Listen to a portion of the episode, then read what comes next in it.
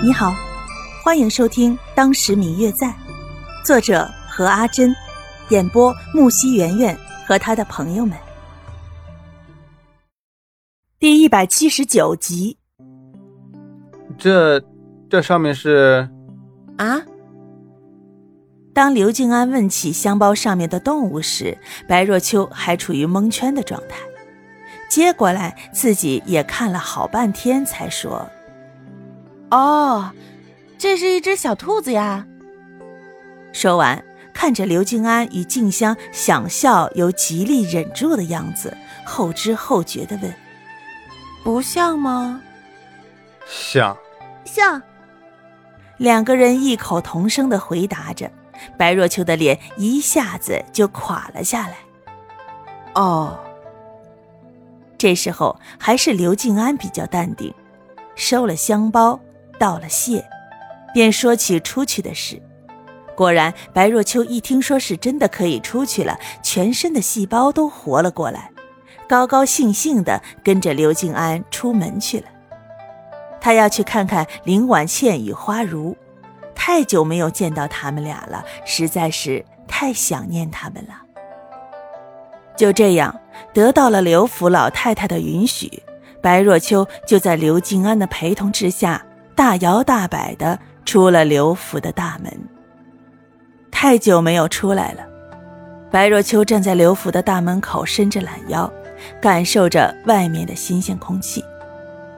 站在这阳光之下，静静的感受阳光洒在脸上，好像整个秋日的凄凉都被驱赶走了，血液也跟着这阳光在皮肤下欢呼跳动。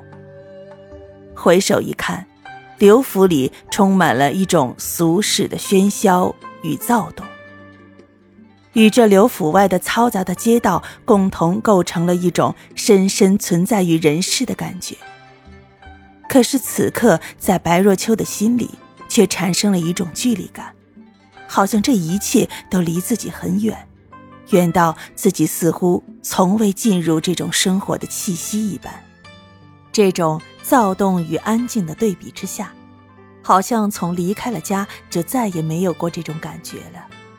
在桃花坞，人很少，每次一个人眺望远处的炊烟袅袅升腾的时候，心里明明是十分想要接近的，可是却总觉得那样的生活离自己很远。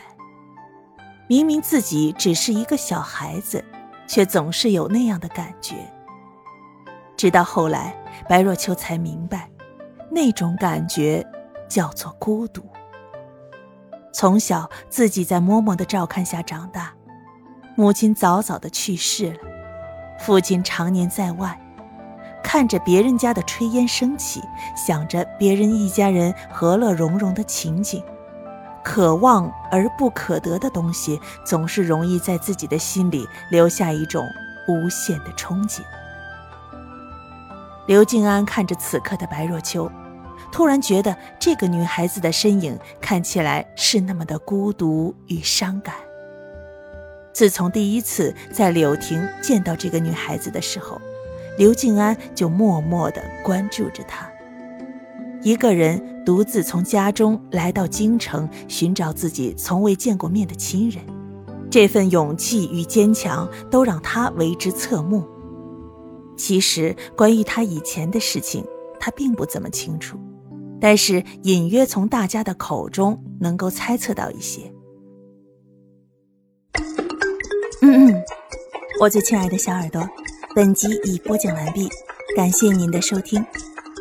如果你喜欢这本书，欢迎您多多的点赞、评论、订阅和转发哟。当然，也可以在评论区留言，我会在评论区与大家交流互动的。喜欢这本书，就给他点个赞吧！你的点赞和评论是我们创作最大的动力。感谢您的收听。